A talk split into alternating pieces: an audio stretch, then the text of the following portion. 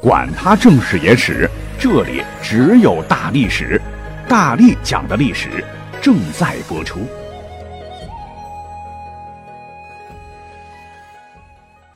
欢迎收听大历史。一说到中国的古代文人呐，那文质彬彬、风流倜傥的气质是扑面而来啊！游山玩水啊，琴棋书画呀，美酒佳人，吟诗作赋，好不快哉！那更重要的是，似乎。他们都是志怀高远，品德如梅兰竹菊般高尚。哎，即使偶尔尘世间放浪形骸、把酒言欢，也无法掩饰他们挥毫泼墨时的帅气和粗口成章，不，出口成章，便是诗词佳句传世流芳的光芒。哎，但是我想说，你要真的觉得他们啊，个个都是那样的人啊，可能连续剧看多了。那记得有位哲人曾经说过啊，人性一半是天使，一半是魔鬼。不管是文学作品还是历史课本啊，那些高大上的文人雅士，在生活中其实呢也是凡夫俗子，也很卑鄙啊，有时候也很无耻，甚至还有点变态。所以呢，请听我这期节目之后呢，不要对这些古代文人啊上纲上线，质疑他们的人品，进而质疑他们都是道貌岸然的伪君子，最终鄙视这些文人的作品。如果这样想就有点狭隘了啊！毕竟时代不一样了，请宽容。哎，就像古代有很多知名的文人特别喜欢逛妓院啊，现在人肯定会骂他们臭流氓，而那个时代人觉得这很正常嘛，就想吃个便饭啊，仅此而已。东汉武帝时期呢，有一个文人很有名，叫东方朔啊，这哥们儿口才不错，而且还很幽默。我们都知道，汉武帝晚年还下过罪己诏啊。就是觉得自己杀人太多，因为一旦触怒龙威啊，你小命可就呜呼了啊！所以汉武帝给你个宫刑，就像司马迁大叔那样，都算是轻的。可是呢，唯独这个东方朔啊，敢跟汉武帝对着干。其实汉武帝毕竟还算是个不错的君主，对吗？很是爱惜人才啊。东方朔是才情横溢啊，也很得宠。可是呢？一次，他对武帝封的官职是不太满意啊，因为觉得油水太少。别人要是接到皇帝的亲自任命啊，早就乐疯了。他不，他觉得他得再让武帝给他升几级，要不然天天失眠睡不着觉啊。那即使你得宠，也不是不能天天见皇上的，对吗？那见了面，那皇帝这么忙，你也不一定得有机会对他说加薪这点事儿，对吗？人家皇帝正在商量着如何击退匈奴、点将的大计啊！你上去就耍性子，说老人家能不能给自个儿加个薪呐？你这不找死了？翻脸无情啊，就把你给淹了。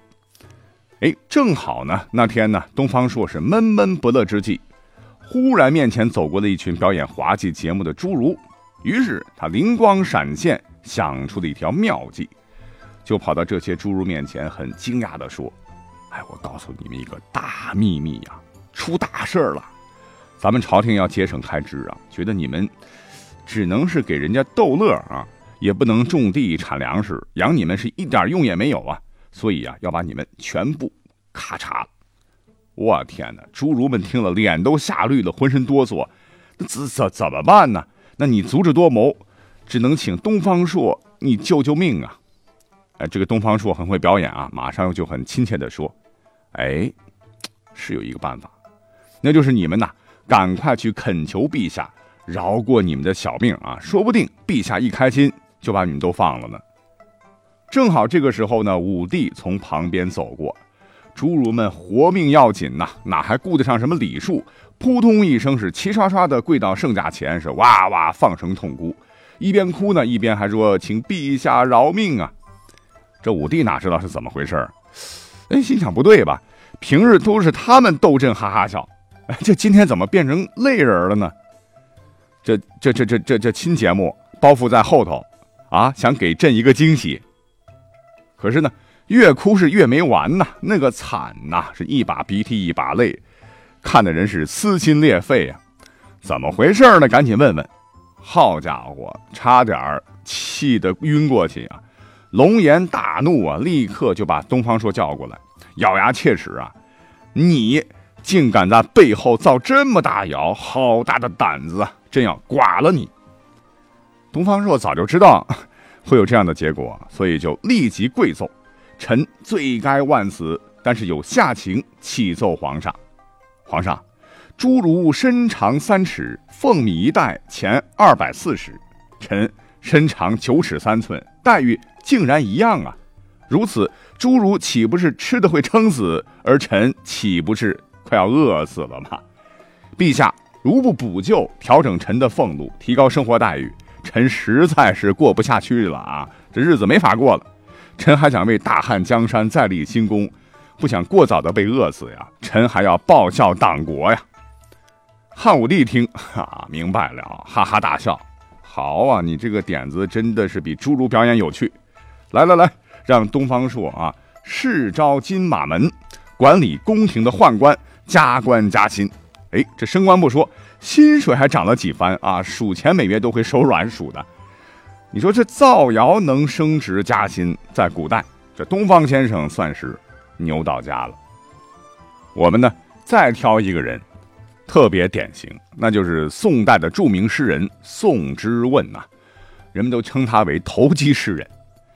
他是受父亲的影响呢，自幼勤奋好学，专攻文辞，而且天生一张。伶牙俐齿的嘴巴，特别擅长辩论。二十岁的时候呢，就非常有名。武则天当政以后呢，选拔天下英才，这哥们儿很受赏识，就进宫当了官。从史料上来看啊，宋之问绝对是一个很有文采的文人，作品功底深厚，什么侍奉皇帝呀、反思人生啊，境界都很高。但是，作为一名官员，他投机钻营，品行之差，令人所不齿。因为武则天有一个面首叫张易之啊，长得帅呀啊，他一看皇帝老是宠幸，对他是恩爱有加，那咱咱就赶紧巴结巴结呗，就想方设法的替替人家写文章啊、写诗啊，陪吃陪喝陪泡妞啊，三陪服务搞得很好。哎，这俩人真的成了死党了。哎，这就不说了，为了博女皇大人红颜一笑，他还经常的是歌功颂德，利用好文笔写文章表忠心。没想到。有一次写了一首《洛河篇》，这马屁拍过了头啊！因为你也太不像话了啊！女皇大人伟大是毋庸置疑的，这好比是夸成红太阳也是可以的，但是你你总不能把人家还说成了银河系的大救星，就连是武则天本人听的都觉得是害臊，直摇头。而且呢，这哥们儿啊，卖友求荣的事儿也干了不少啊！而且为了官运亨通，也常做墙头草，比如说。太平公主得势时啊，他讨好太平公主。后来安乐公主有了权势，他又转向安乐公主。哎呀，整个是一人精啊！有句话怎么说呢？人不能太聪明，否则聪明反被聪明误啊！先天元年，公元七百一十二年八月，唐玄宗李隆基即位以后呢，宋之问被赐死，结束了他复杂的人生。宋之问死后，其实啊，之所以被唾弃呀，还有一个听着就觉得挺可恨的一个事儿，那就是他竟然为了一首诗杀人。话说有一天，宋之问见到他的亲外甥刘希夷的一句诗啊，叫“年年岁岁花相似，岁岁年年人不同”。嗯，不错啊，就想据为己有。可是呢，这个刘希夷哎就是不愿意。这个宋之问呢，气呀，一气之下就下了狠手。就用装土的袋子将刘希夷活活的压死了。我的天哪，真是禽兽啊！还有一个您肯定不知道的事儿，就是武则天比较喜欢美男呐。可是当时啊，她也是动了心思的，也想在龙床上替女王大人宽衣解带。可是呢，被女皇大人是断然拒绝，嫌他有口臭。哈，这也成了历史上的一大笑柄。下面要说的这个人呢，哎。讲之前，先听一段我录的一段他的作品。我闻琵琶已叹息，又闻此语重唧唧。同是天涯沦落人，相逢何必曾相识。我从去岁辞帝京，谪居卧病浔阳城。浔阳地僻无音乐，终岁不闻丝竹声。住近彭城弟弟诗，黄芦苦竹绕宅生。其间旦暮闻何物？杜鹃啼血猿哀鸣。春江花朝秋月。不错，他就是白居易啊。据考证啊，追星族的闪亮登场可能要追溯到唐朝。那作为唐朝人心目中的文学偶像的白居易先生啊，在当时很受困扰，fans 多的是不要不要。其中呢，荆州有一名叫。葛青的接族好疯狂的啊！自颈以下遍刺白居易诗，凡三十多处，连后背刻上了白居易的这个诗句，还配上了图画，图文并茂，被人称之为“白舍人行诗图”。反正呢，我是在现在啊，没有看到哪位 fans 能把明星的歌啊什么的刺满全身的主啊，可见这位粉丝也绝对应该载入史册了。可是呢，人都有老的时候啊。白居易先生到了晚年，我晕呐，突然不认识他了。他在那方面的这个性质啊，就像是闸门泄了的水啊。老了，这心也花得要命啊，开始大量的养起了美艳的家姬，还亲自指点他们学习乐舞啊，好让他的诗词能谱曲传唱的更久更远。白居易的家姬都非常有名啊，小蛮和樊素啊。有个香艳的说法叫做“素口蛮腰”，哎，就是出自年老色色的白居易。其实这些都还不算，白居易还特别喜欢喜新厌旧啊，十年内换了三批美女，三批呀！想想现在的年轻人一个都找不上，你白居易也是太多吃多占了吧？因为过了几年呢，这白居易就觉得，哎，腻歪了，老了，不中看了。再来点新鲜的姑娘玩玩吧。你要知道，他可不是棒小伙那时候，而是六十七岁高龄了啊！频繁的更换女朋友，这个肾功能强不强，咱就不说了。你这个生活作风啊，哎，那史料上呢，还有一段公案啊，很给白居易老先生添彩啊。那就是他的一首诗，竟然逼死了朋友的侍妾，怎么回事呢？有一位叫做关佩佩的美人，是白居易好友的。这个妾室，好友死后呢，关佩佩独居十年没有再嫁。这白居易呢，不知道是动了什么心思，非要写一首诗送给人家。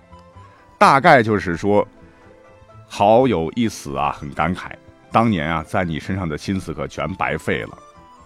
哎，这个诗其实还有另外一个意思，那就是说，你关佩佩太不够意思了啊！你老公对你这么好。你怎么就没有以死殉夫呢？还还活得好好的，气得这个关佩佩不久之后是绝食而死。嗯，当然，我有点不太相信这是真的哈。声色犬马这么老的时候也就罢了，你还把人家老婆活活气死，你何苦呢？对吧？起码你还是个才子，不应该干出这样的事儿来。这还是我们眼中的白居易嘛。好了。